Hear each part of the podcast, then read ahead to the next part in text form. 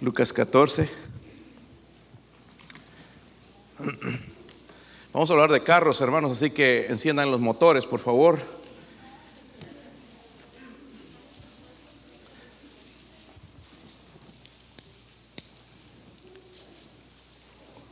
Lucas 14. Vamos a leer del 25 al 33, hermanos, si me pueden ayudar. Si lo tienen, ¿verdad, hermanos? Si están con ganas de leer, ¿verdad? Ok, la máscara dice que no, pero la cara dice que sí, como que no se sabe, entonces. Ok, vamos a. Yo leo el 25, ustedes el 26, y todos juntos en el versículo 33. ¿Listos? Dice, grandes multitudes iban con él y volviéndose les dijo.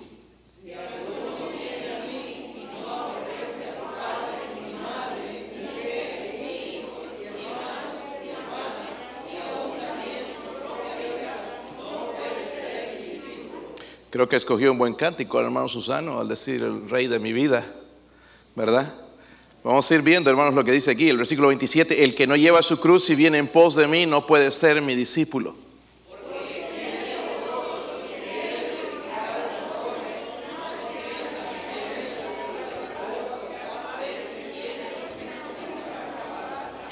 No sea que después haya puesto el cimiento y no pueda acabarla. Todos los que lo vean comiencen a hacer burla de él.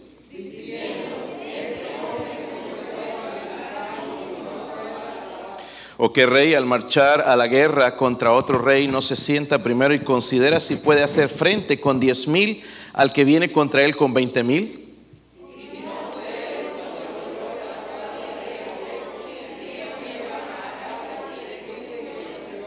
Todos, así pues, cualquiera de vosotros que no renuncia a todo lo que posee, no puede ser mi discípulo. No puede ser mi discípulo. Padre, ayúdenos, Señor, en esta, en esta noche, Dios mío. Necesitamos de, su poder, Dios mío. Usted abra nuestro entendimiento, Señor, en esta noche. Señor, su palabra pueda entrar hasta lo más profundo de nuestro ser, Señor. Pero no solamente entrar, sino hacer un cambio, Dios mío. El cambio que necesita. Señor, ruego por favor por su presencia en este lugar. Padre, eh, por la convicción del Espíritu Santo. Señor, si hay alguien sin Cristo, por favor que hoy pueda poner su fe, su confianza en el Salvador Jesucristo. Oro por su ayuda, Dios mío. Padre, por favor, que en esta noche, Señor, no solamente hemos decidido venir, sino venir a escuchar y poner en práctica y hacerlo el Rey de nuestra vida, Señor.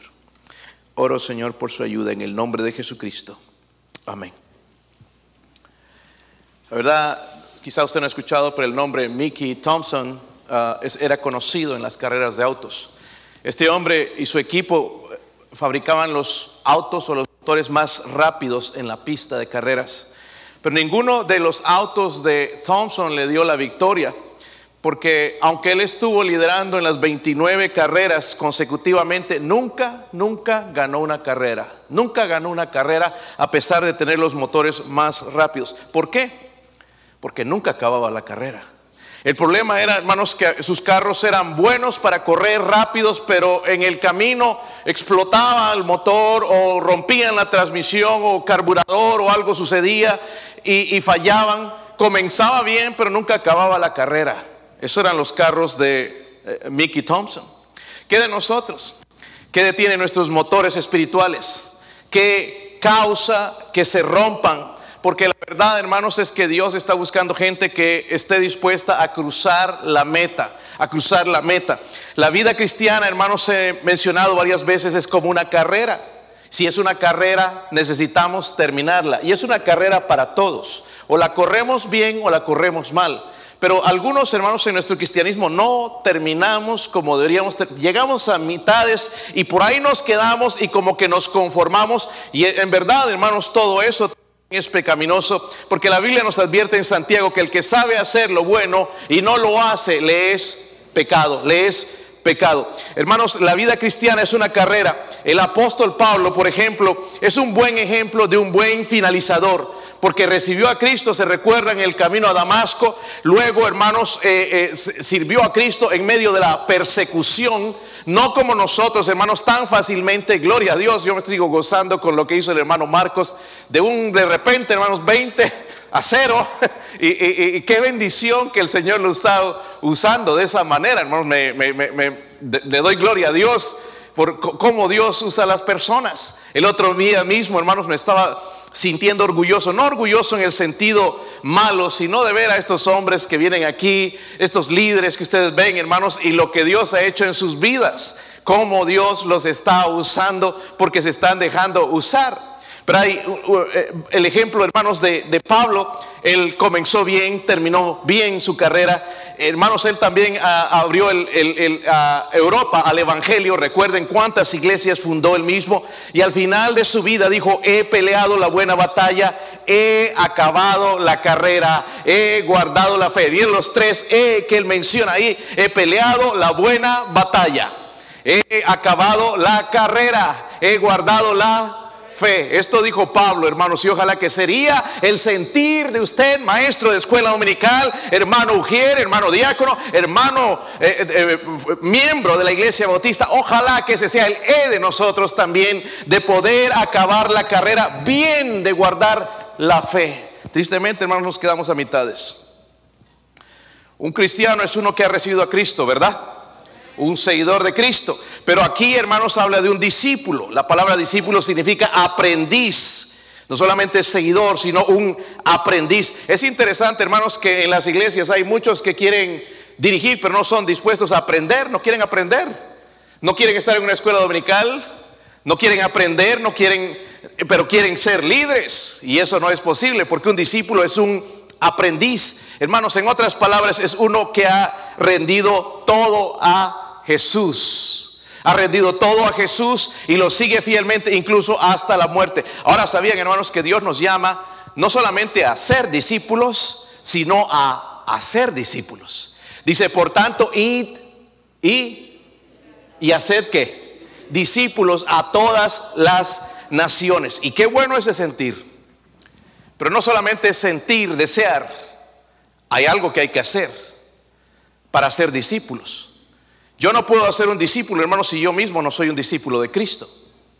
¿Verdad? Es imposible. Creo que el problema va a ser resuelto, hermano, si entendemos bien lo que es un discípulo de Cristo. No solamente un cristiano, sino un discípulo de Cristo, un aprendiz, uno que está dispuesto a seguirle. So, hay tres características en la vida de un verdadero discípulo. ¿Quieres saberlas?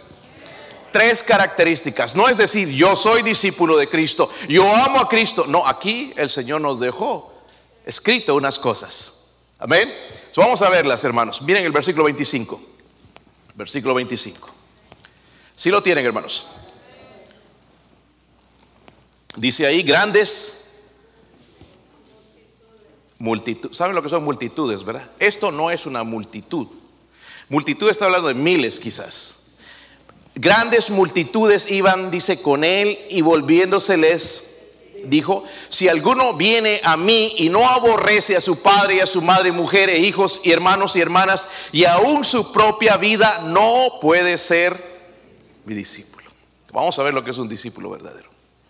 Ojalá en esta noche, hermanos, el Espíritu Santo haga algo en nuestra vida. Porque si nos decidimos a ser discípulos, no vamos a hacer solamente lo que el hermano Marcos hizo, sino vamos a hacer muchas cosas más. Algunos ni siquiera dijeron amén porque no lo creen.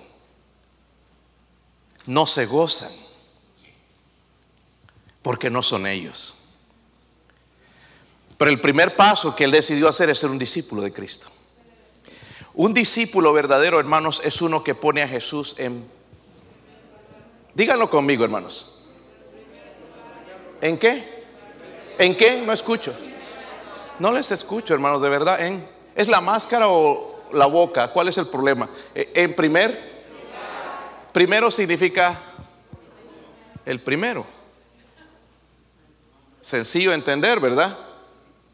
Primero, primero Dios, como dicen algunos de ustedes, y no vienen a la iglesia. Yo odio ese decir, hermano, está mal dicho. Número uno es tomar en vano el nombre de Dios. Eso es un pecado de paso. Pero primero significa primero. ¿Ok? Dice ahí el versículo 21, hermanos, que grandes multitudes, pero miren cuántos abandonaron la carrera. Jesús terminó con doce. ¿Está conmigo? Multitudes iban y Señor y sáname y haz esto y Señor levanta o, o resucita o haz un milagro Señor, pero solamente dos estuvieron dispuestos a seguir al Señor hasta la muerte. Por eso el Señor Jesús sabiendo esto hermanos dijo, si alguno viene a mí, ¿están conmigo? Si alguno viene a mí, en otras palabras Jesús está diciendo, está bien que quieras seguirme, es la mejor decisión en tu vida, la mejor que vas a tomar, pero espérate un momentito, detente un momento antes de tomar la decisión. Amén.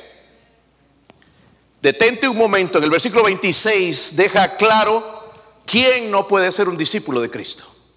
Y hermanos, aquí tenemos que abrir nuestros ojos porque quizás somos nosotros. ¿Quién no puede ser un discípulo? Mire, dice, si alguno viene a mí y no que aborrece a su padre y madre y mujer e hijos, hermanos y hermanas y aún su propia vida, dice, no puede ser mi pastor. Así nunca nadie va a ser discípulo. La palabra aborrecer, hermanos, es interesante porque es una hipérbole semítica. Pastor, ¿y con qué se come eso? En otras palabras, es una exageración. ¿Está conmigo, hermanos? una exageración para causar efecto en la gente. Amén. Está diciendo entonces el que aborrece usando una hipérbole, habla hermanos de un sentido también comparativo, no literal. ¿Ok? Eh, es difícil de, oír porque al, principio parecería ser como que Jesús está en contra de la familia y no es eso lo que está diciendo. ¿Están conmigo, hermanos? ¿Están este, entendiendo hasta ahí? No vaya a salir, es que ahí dice que odian a la familia. eso no es cierto, eso no, no estamos diciendo. Eso no estaba diciendo Jesucristo. Está usando una hipórbela. Hipórbele, hipórbela. Está hablando de un compromiso. Amén. Un compromiso sobre todo compromiso. Eso es lo que está diciendo, ¿verdad? Cristo está sobre mi papá, mi mamá, mis hijos, sobre mí mismo, sobre todo lo demás. Él está, está hablando de un compromiso. Si lo entendemos. Ahora suena mejor, ¿verdad? Incluyendo la familia. Lo que significa, hermanos, es que un discípulo verdadero pone a Jesús en, como dije hace un momento, en primer lugar. Ahora, hermanos, la, Biblia habla en todo lugar de que Jesucristo es Dios. Por ahí anda gente que no cree que Dios. Si Jesús no fuera Dios, esto se llamaría idolatría, lo que Él está pidiendo. ¿Verdad? Por eso Él es Dios. Y Él me dice que lo siga y que lo sirva y que lo ame y que esté dispuesto a ir incluso hasta la muerte. ¿Por qué? Porque Él es Dios. Ahora escúcheme bien esto, hermanos. La verdad es que el mayor peligro de la idolatría no proviene de lo que es malo, sino de lo que es bueno. ¿Qué quiero decir con esto? Como el amor a las relaciones familiares. Por ejemplo, no voy a ir a la iglesia hoy porque Junior no quiere ir. Tienes un problema serio. Si Junior no quiere venir, mira, tú tienes un problema de autoridad. Y necesitas eh, obedecer a lo que Dios dice, especialmente hombre, de empezar a ser el líder en la casa, no tus hijos. Nosotros tenemos un problema serio, hermanos, con los hijos. Los hijos nos mandan a nosotros en vez de que ellos nos obedezcan a nosotros. Y eso, hermanos, no es bíblico. Y, mira, hermanito, hermanita, si no te gusta, enójate con Dios, porque eso es lo que la Biblia dice. Yo estoy sometido a mis padres mientras vivo bajo el mismo techo. ¿Verdad? Papá, es que ya tengo bigote. No, no importa que tengas bigote. O tres pelos en el pecho, no importa. Tu papá sigue siendo la autoridad. Y espero, hermanos, que sí llegue a ser esa autoridad. Y cómo necesitamos que líderes se levanten en los hogares, hombres digan, sí, Dios me llamó, yo soy la cabeza y no el cabezón en el hogar. Que se levanten de una vez por todas para que sus, porque los hijos, hermanos, siguen al papá. Papá Aragán, hijo Aragán. Y después nos preguntamos y rascamos la cabeza, ¿y por qué mi hijo es así? Pues el papá es lo mismo. Y por eso le estoy rogando, mi hermanito, que usted ponga en primer lugar a Jesús, no se avergüence de Jesús, lleve su Biblia al trabajo si le permiten, hable de Cristo, hable de Dios, viva para Él, no esconda su fe. No, si se dan cuenta se van a burlar de mí, eres un cobarde y Dios no nos ha dado espíritu de cobardía, dice de poder y de dominio propio. So, un discípulo, hermano, es uno que pone en primer lugar a quién. So, Jesús está diciendo, está bien que quieras seguirme, pero seguir, para seguirme necesitas amarme. Más que a tu esposa, más que a Junior, más que a tu hijita, más que a papá, más que... Necesitas amarme más a mí. y ahí está nuestro problema, hermanos. ¿Sí o no? Ahí está nuestro problema. Porque nosotros, hermanos, no tenemos un compromiso serio con Dios, pero sí con la familia. Y aun cuando están en pecado. Y lo que Dios me está mandando a decir, eh, lo me está llamando a decir, entonces sí puedes seguirme, pero si tú estás dispuesto, vas a ser un discípulo mío, si no, no puedes ser un discípulo, si, si, si, si, amas más a tu familia, si amas más a tu mamá, tu papá, tus hijos más que a mí, no puedes ser mi discípulo. Tienes que entender que yo tengo que estar en primer lugar y qué bueno sería que eso sucedería. ¿Verdad? Yo no me enojo si mi esposa ama a Jesús más que a mí. Gloria a Dios, porque de esa manera me va a ser fiel. ¿Verdad? ¿Se dan cuenta, hermanos? Si el hombre ama a Jesús, no va a ser infiel, no va a andar mirando otra, va a ser fiel porque ama a Jesús, ama sus mandamientos, tiene un compromiso con Dios. ¿Están conmigo? Por eso es importante, hermanos, poner a Jesús en primer lugar. No decir primero Dios, porque saquemos eso de nuestra vida, porque es tomar el nombre de Dios en vano. No digamos eso, hermanos. Amén. Ni lo, mencionemos porque en realidad ni siquiera debería estar en la conversación. Un discípulo está dispuesto, eh, pone a Jesús primero en primer lugar. Está Jesús en primer lugar. Luego estábamos cantando Rey de mi vida, ¿verdad? Un rey es alguien que está en primer lugar en mi vida, alguien que respeto, alguien que sirvo So, miren hermanos cómo es cantamos, pero no cantamos con todo, nada más cantamos con la boca. Pero el corazón está lejos. Es, es un buen cántico, hermanos. Pero mucho más poder tendría si nosotros decidiríamos de que Él de verdad sea nuestro rey y esté en primer lugar en nuestra vida. Número dos, mire lo que Jesús dijo. Y no se enojen conmigo, hermanos, porque esto lo dijo Jesús. Ok, versículo 27. Y el que no lleva su cruz y viene en pos de mí, dice, no puede ser mi, no puede ser, ya vamos viendo dos veces. Y según nosotros somos tremendos cristianos, supermanes de la fe, pero no podemos ir a una conferencia de jóvenes. Estamos, dice, dispuestos a dejar todo, pero no hay nadie que quiera hacerlo. Está, está serio aquí. Hace un tiempo, hermanos, yo era de los que conferencistas y me gustaba ir a conferencias.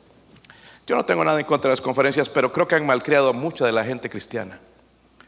Yo le digo a los hermanos, si van a ir a la conferencia, primero pongan en práctica lo que ya has escuchado en otras conferencias. Porque hay gente que anda de conferencia en conferencia, en conferencia, en conferencia y nunca cambian. Siguen siendo la misma persona. ¿De qué nos sirve eso? Me gusta ir a escuchar al hermano. Hermanos, yo les he traído los mejores predicadores del país. Les he traído extranjeros. Hemos tenido aquí el hermano Alejandro Córdoba. Hemos tenido al hermano eh, eh, eh, Gil Torres. Hemos tenido a los americanos, Tom Wallace, hombres que, que sigue vivo, sigue predicando la palabra de Dios. Los hemos tenido aquí. Y en una manera u otra nos han dicho lo que ya nos han dicho por mucho tiempo. Quizás en una manera mejor y mejor expresada y mejor predicada, pero es una verdad expuesta en la Biblia que todavía no podemos abrazar y, hacerla. ¿Qué nos hace pensar de que teniendo conferencia y conferencia y conferencia vamos a tener cambios y vamos a ser discípulos? El discipulado comienza, hermanos, aquí. Cuando nosotros nos sentamos y decimos y meditamos, sí, me va a costar esto, primero tiene que estar en primer lugar Jesús. Amén. Pero en el versículo 27 está diciendo una característica más de un verdadero discípulo. Un discípulo está dispuesto a ir hasta ¿Hasta dónde, hermanos? Debe estar en primer lugar. Pero debemos ir hasta el final. Es, necesario entender esto, hermanos. Cuando Jesús dijo estas palabras, todos los que escuchaban de la cruz en esos días sabían lo que decía. Hoy no entendemos porque ya nadie es crucificado. Y, lastimosamente muchos cristianos han malinterpretado este versículo diciendo, ay, tengo que sufrir mi vida va a ser... Nosotros vivimos la mejor vida que jamás hemos vivido siendo cristianos. Y no estoy diciendo, hermanos, que es una vida de abundancia y tantas cosas, sino del gozo que trae el ser cristiano. El estar dispuesto a negarse a sí mismo, tomar la cruz y seguirle pero para el mundo de los romanos, hermanos, en ese tiempo, cuando Jesús dijo esto, eh, antes de que un hombre muriera en una cruz, él tenía que cargar antes con su cruz. ellos entendían lo que Jesús estaba diciendo. Cuando los romanos crucificaban a un criminal, no solamente lo colgaban, primero le colgaban la cruz a ellos. ellos sabían exactamente lo que Jesús estaba diciendo. cuando alguien tomaba su cruz, ya nunca regresaba porque iba a ser crucificado. Era un viaje, hermanos, de ida solamente. Eso es lo que es el cristianismo, hermanos. No hay para atrás. Por esto, hermanos que tratan de ir para atrás fallan y se decepcionan y se desmoralizan y están pensando en morirse. Porque no hay ida para atrás para nosotros. Todo es para adelante, hermanos. Amén. Qué bueno eso, ¿verdad? No somos de los que andan ahí como cangrejos. Hoy aquí, vamos para adelante. Tiene que tener eso en mente. Ahora, para entender mejor, hermanos, lo que quiso decir, para nosotros, en los días de nosotros, no se relaciona con nuestros problemas. Hay que sufrimiento, cargar una cruz, sufrir. No, yo no quiero eso. No está hablando de eso, sino de la muerte al yo. Esto es lo que nos mata, el yo. ¿Sabe por qué no queremos ir allá actividades? Porque tiene un precio, hermanos. Hay que ir, eh, cuesta, quizás regresar tarde, quizás un poquito de gasto. Y el yo no quiere. ¿Entienden? Es la misma razón, hermanos, porque no podemos cumplir con lo que Dios nos llama a hacer. Pero un discípulo está dispuesto a ir hasta y de lo que estoy hablando, hermanos, es morir al yo, hacer morir ese yo que me está matando, me está envenenando, lo estoy adorando al mismo yo y le estoy dando todo al yo y estoy dejando de dar honra y gloria al que me creó, al que me salvó, por dar rienda suelta a mi yo, a mi carne. Sabemos lo que es un discípulo, ¿verdad? Número uno es uno que pone en primer lugar a quién. No el trabajo, no la familia no los problemas, sino primeramente, están conmigo hermanos, si lo entendemos. ¿Por qué es tan difícil de hacer esto? Un discípulo también es uno que está dispuesto a ir hasta el decir, voy a morir al yo, voy a hacer lo que Jesús, ya es hora, ya he hecho en mi vida tanto lo que he querido, ahora voy a hacer la voluntad de Dios, que es agradable, es perfecta a propósito. número 3, miren el versículo 28. Dice ahí, porque ¿quién de vosotros, queriendo edificar una torre, no se sienta primero y calcula los gastos a ver si tiene todo lo que necesita para acabarla? Hermanos, este mes pasado estuve en el libro de Lucas, eh, mi devocional, y pasé por aquí, pasé varias veces y lo mencioné, he mencionado varias veces a los hermanos, porque esto me ha hablado a mí personalmente, que espero que le hable a usted.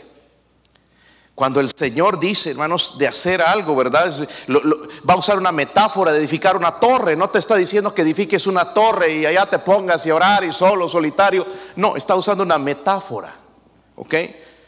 Dice, pero la persona que va a hacer esto, hermano, se va a sentar primero. Eh, a ver, un lapicero, voy a tanto de material piedra o ladrillo, bloque con lo que le voy a hacer, cemento, cuántos trabajadores necesito, tiene que calcular.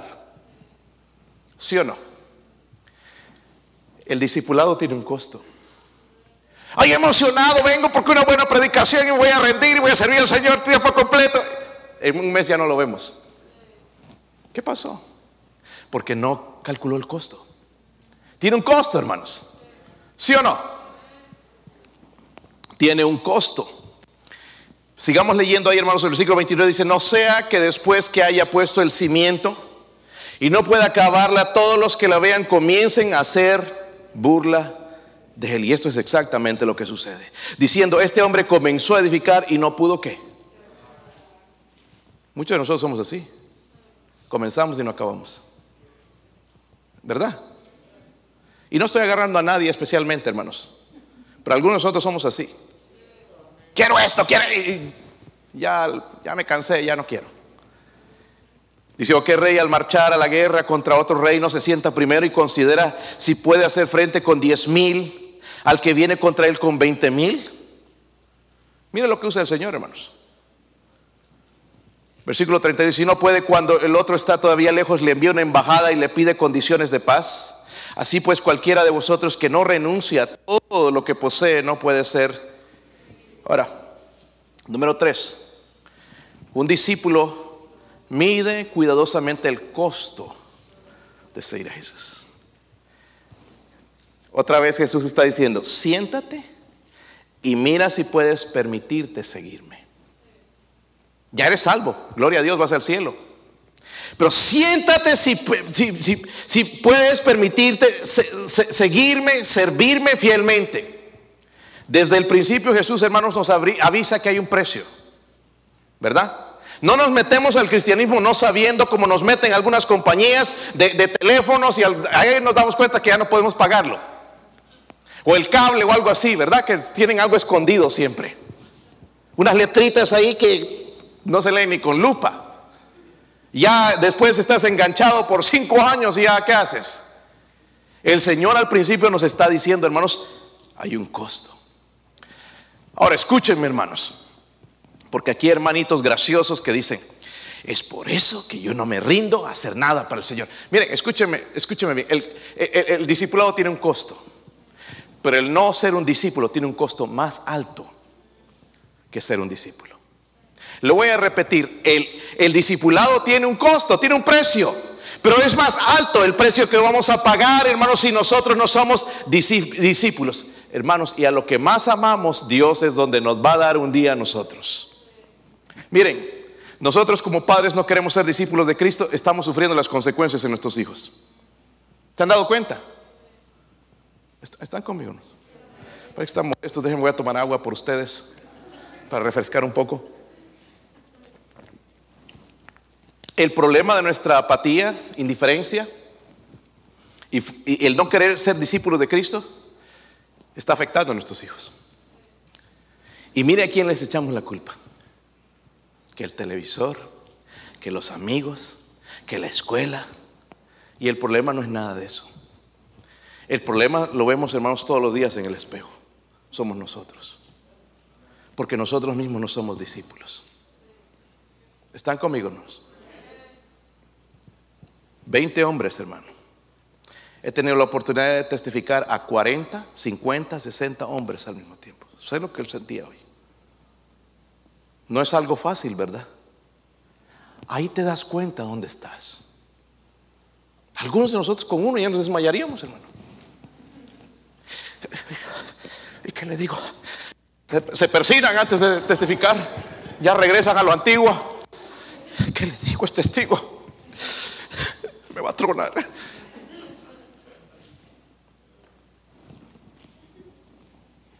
Ojalá en esta noche, hermanos, decidiríamos ser discípulos. Ahí lo estábamos cantando con mentiras.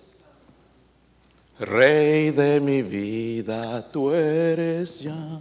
Gloria te doy, Jesús. No me permitas olvidar ¿Qué sigue el resto? Tu obra en la cuenta. No nos acordamos los sábados. Aquí estamos a las 10, hermanos. Pues si hay una comida por allá, por ahí, ahí sí vamos. Y decimos, hermanos, somos discípulos. ¿Se dan cuenta, hermanos, dónde estamos? Estamos diagnosticando nada más el problema, hermanos. Yo no estoy usando nada más que la palabra de Dios para que te des cuenta dónde estás. So, un discípulo pone a Jesús. Estaba Jesús primero. En tu hogar podrías decir que es un hogar cristiano. O ya nada más el televisor, la música, los, los juegos, peleas, pleitos. Es un hogar donde podría Jesús habitar con, complacida, con, cómodamente en ese, en, ese, hogar o se sentiría tan eh, mal de escuchando la suciedad de las palabras, las cosas que vemos en la televisión, la música que escuchamos.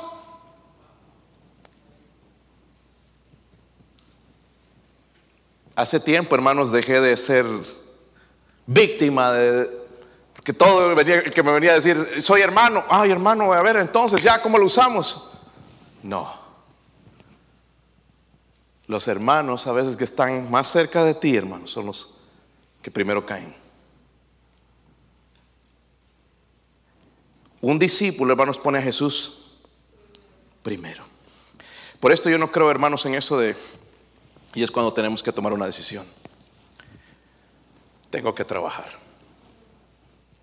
Ya no vengo a la iglesia un mes porque tengo que trabajar. Pues es ahí donde vamos a tomar la decisión. ¿Sigo en este trabajo? Pastor, ¿y qué de mi familia? Mira, tu familia es protegida, es, es cuidada por Dios, no por el dinero que ganas en tu compañía, es por la bendita gracia de Dios. Si hermano se acaba ese trabajo, hay otro. Pero si se acaba tu relación con Dios, tus hijos se van al infierno, se acabó todo. Ya no hay nada. Qué triste, hermanos, es una vida desperdiciada. Y el problema empieza aquí cuando nosotros no sabemos en qué lugar poner a Dios. Eh, el trabajo es que hay que proveer y, todavía piden los diezmos en la iglesia, pero es mejor que no los traigas si es que te va a acercar a Jesús. Eso no es lo que estamos diciendo aquí.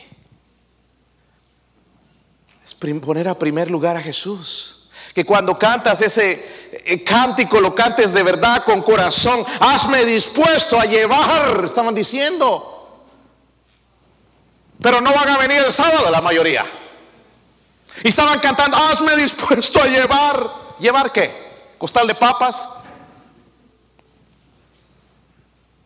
¿Costal de dinero será? La dura cruz por ti. ¿Cómo mentimos, hermanos, cuando cantamos? ¿Se han dado cuenta? ¿Está serio aquí, hermanos? ¿Qué pasó? Jesús está en primer lugar, Estamos dispuestos a ir hasta el final. No que un hermanito aquí me, ya me tumbó, ya, ya, ya, voy a cuitear, voy a tirar la toalla. No, no, no, estoy dispuesto a llegar hasta el final porque Él así lo hizo, Él murió por mí, aún por aquellos que lo insultaron o escupieron, Él murió en la cruz. Y dijo en la cruz, Padre, perdónalos porque no saben lo que hacen. Aquí nos ofendemos de todo, hermano. ¿Verdad? Pensamos que somos los familiares del Papa. Necesitamos darle beso en la mano y, no es así, hermano. ¿Quién somos nosotros? Si me saludas bien, no me voy a ofender. Si no me saluda, ya hermanos, somos maduros. Somos discípulos de Cristo. Pero también un discípulo, hermanos, mide cuidadosamente el costo. Es decir, wow, hay una, un, campo abierto para ser maestro de escuela dominical. Ok, hermano, qué lindo que quieres ser maestro de escuela dominical. Pero recuerda que para ser maestro de escuela dominical tienes que ser un discípulo. Porque tu misión va a ser hacer discípulos. Y si tú no eres discípulo, vas a venir con lecciones muertas y vacías y no vas a ser ningún discípulo.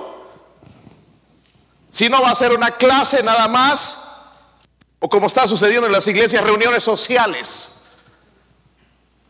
Nada del Espíritu Santo. Oh, y el pastor exige, como es bien exigente este pastor, que vaya a ganar almas, que lea la Biblia, que ore, que testifique, que viva una vida en santidad.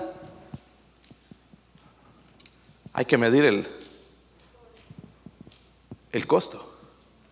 Pero hermanos, todo esto no es malo. Porque esta familia que yo tengo, hermanos, es una bendición de Dios cuando hace 22 o 23 años decidí seguir a Cristo. Y no fue, nunca, hermanos, el ministerio, este, te van a ofrecer que el ministerio vas a ser rico, es el ministerio que nadie quiere hacer porque te, te van a criticar, te van a insultar, te van a odiar, algunos te van a querer, algunos te van a agradecer, pero sobre todo, hermanos, vas a agradar a Dios. No hay mucha promesa para lo terrenal. Pero hoy estaban contando mis hijos los estados que ya han conocido en Estados Unidos. Han conocido muchos más estados que cualquier otra persona que tiene dinero. 14 o 15. Nosotros conocemos un poco más. Viajando, hermanos, hoteles de primera. Todo gratis, todo pagado.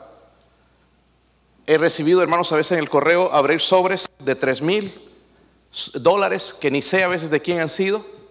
Dos mil, tres mil dólares. Dios provee, Dios es bueno. Y el ver todas estas cosas, hermanos, me, me, sigue maravillando porque en el momento que me dijeron que, que, iba a ser un discípulo, que no vas a tener para qué comer, que, que, que comer, no vas a tener esto, no vas a... Tengo más de lo que soñaba. Me casé con una esposa bonita. Amén. Siempre soñaba con una esposa bonita. Y Dios me la dio. Amén. Dios nos, está calladitos de aquí, ¿verdad? Ese, eh, miren, ahí andan algunos buscando en Facebook y soltero, sin compromiso, sacándose fotos desde abajo para que lo vean alto y no tuvimos que hacer esas cosas.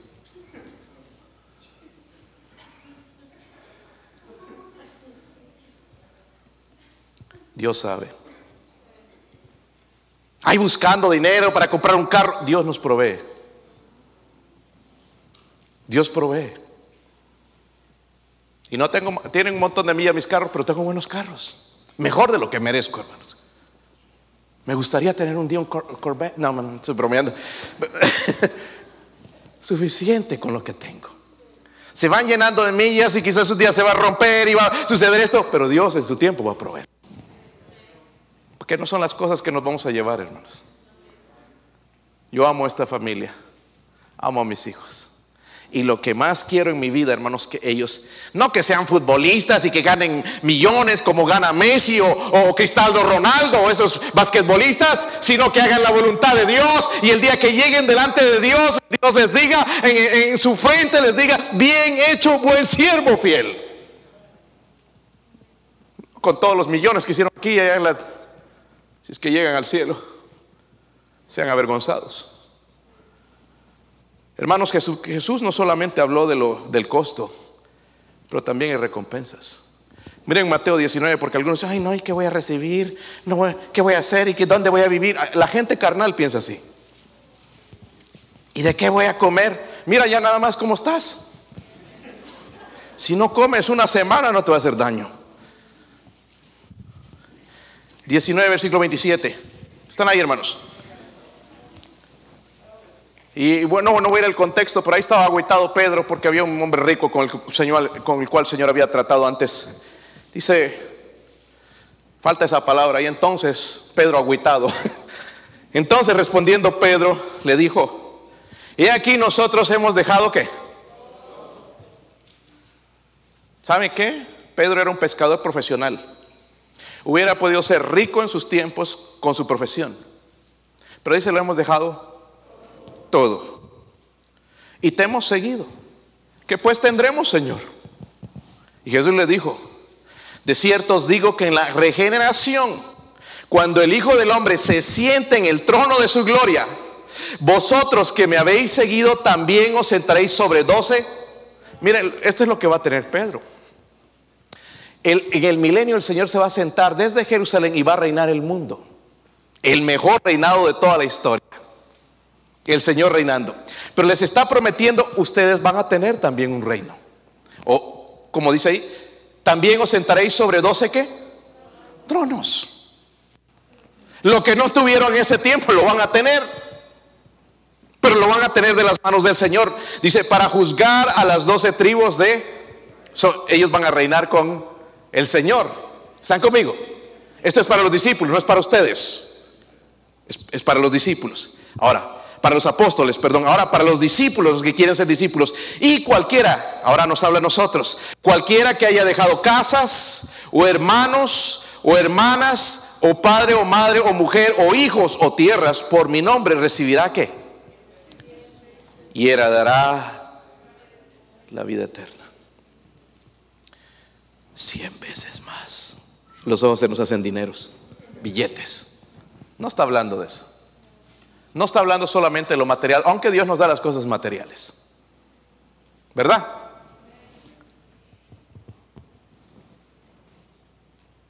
Tuvimos la oportunidad de estar en Puerto Rico, hermanos, en un hotel que cuando los llevé a mis hijos pensaron que era, iba a ser como el Hampton Inn o cualquier hotel, que son bonitos, ¿no? Y, da gusto quedarse ahí.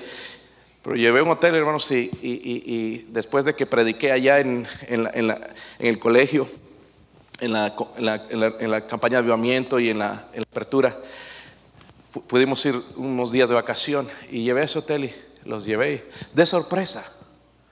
Y estaban ahí asombrados. Parecía de película. Yo mismo estaba asombrado. Vi en las fotos, me habían dicho ya cuando estaba en Puerto Rico, y yo dije cuando estaba en Puerto Rico porque para mí ir a McDonald's era un lujo cuando era estudiante. Pregunta a mi esposa, era un lujo comer en McDonald's para nosotros, eh, pura galletita salada, tipo enfermo. Pero un día quiero regresar aquí. Y miren cuándo fue, con mi familia. Ahora, eso es bonito, hermanos, si lo tenemos como un gran recuerdo y, queremos regresar, si el Señor nos permite. Pero lo más lindo que nos da es gozo. Cuando yo me siento con mis hijos, estamos viendo una película y están a mi lado, se, se sientan y, y me están besando. Cuando Daniel viene y dice, I love you, dad. Yo no cambio eso por nada. So, el día que me decidí seguir a Cristo, digo, gracias Señor, porque esto no lo tendría si no me hubiera rendido a ti y ser un discípulo. Por eso algunos hermanos andamos con dinero, buen carro, pero agüitados. Que no, que, que me paguen más. El otro día, hermanos, allá estaba un lo- yo a veces me molesto, hermanos, porque a veces los hispanos nada más me hablan para en, en- los trabajos. eh, tengo buena relación con los americanos, me hablan de sus cosas, problemas, pero ya cuando se me acerca un hispano, ¿me puedes ayudar? ¿Qué quieres? ¿Me puedes llevar al jefe que necesita un aumento? Y yo lo hago, hermanos, porque les amo. Les he aprendido a amar, aún así como son. Y le pregunta al jefe, ¿cuánto estás ganando? 16. Y yo le digo al jefe, ¿por qué no me contratas a mí? 16.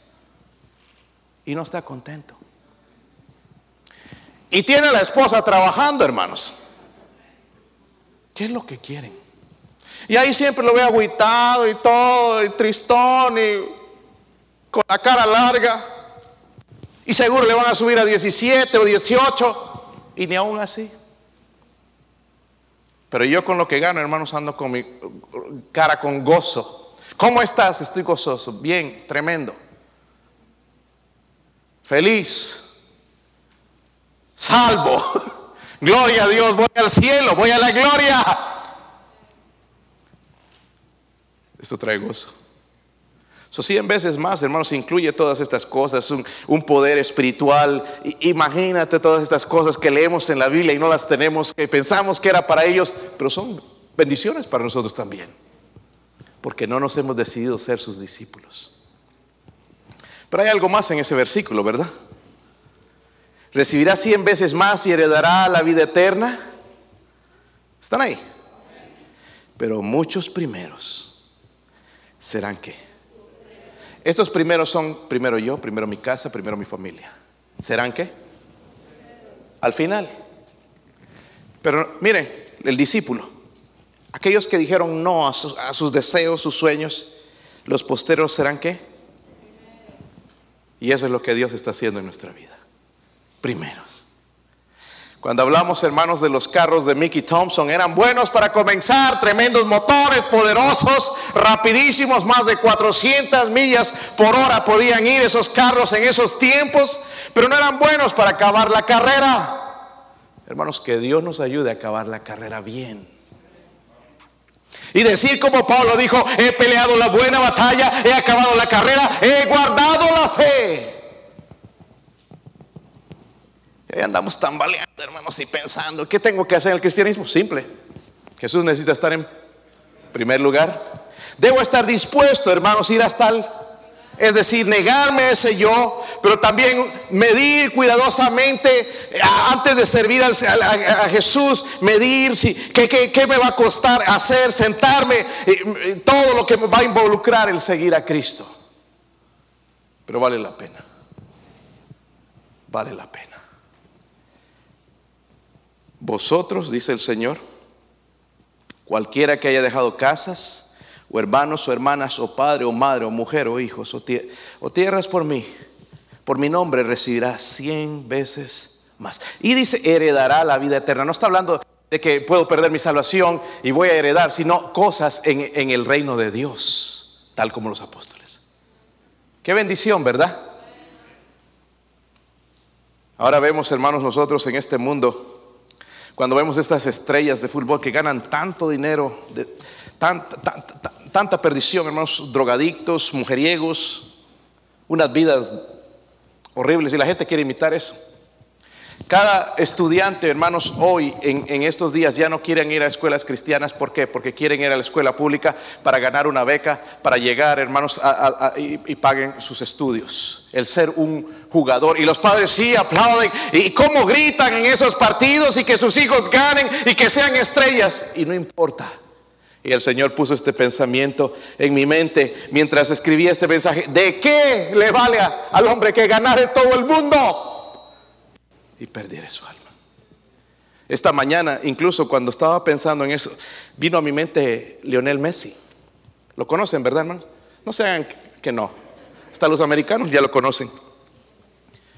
Y empecé a orar por él, su esposa y sus tres hijos. Usted ha hecho eso por Él. Porque Él necesita ser salvo. El dinero no lo va a salvar. Le compra una religión, le compra el padre, el cura, quien sea, buen ataúd, pero no le compra la salvación. Él necesita a Cristo. Y todas estas estrellas necesitan a Cristo. Cada vez que entra, hace un gol y se va, va a notar que se persina. Mira al cielo, sí, pero mira como para alcanzar un favor de Dios. Y lo primero que tiene que mirar al cielo para decirle, Señor Jesús, soy un pecador, te necesito, salva mi vida, salva mi alma. Tú eres mi Salvador, tú eres mi Señor. Te entrego mi vida y mi corazón. Qué tremendo sería eso en su vida. Vamos a ponernos de pie, hermanos, pero vamos a ponernos de pie, ¿ok? Algunos no entienden qué es de pie. Mi esposa va a tocar algo.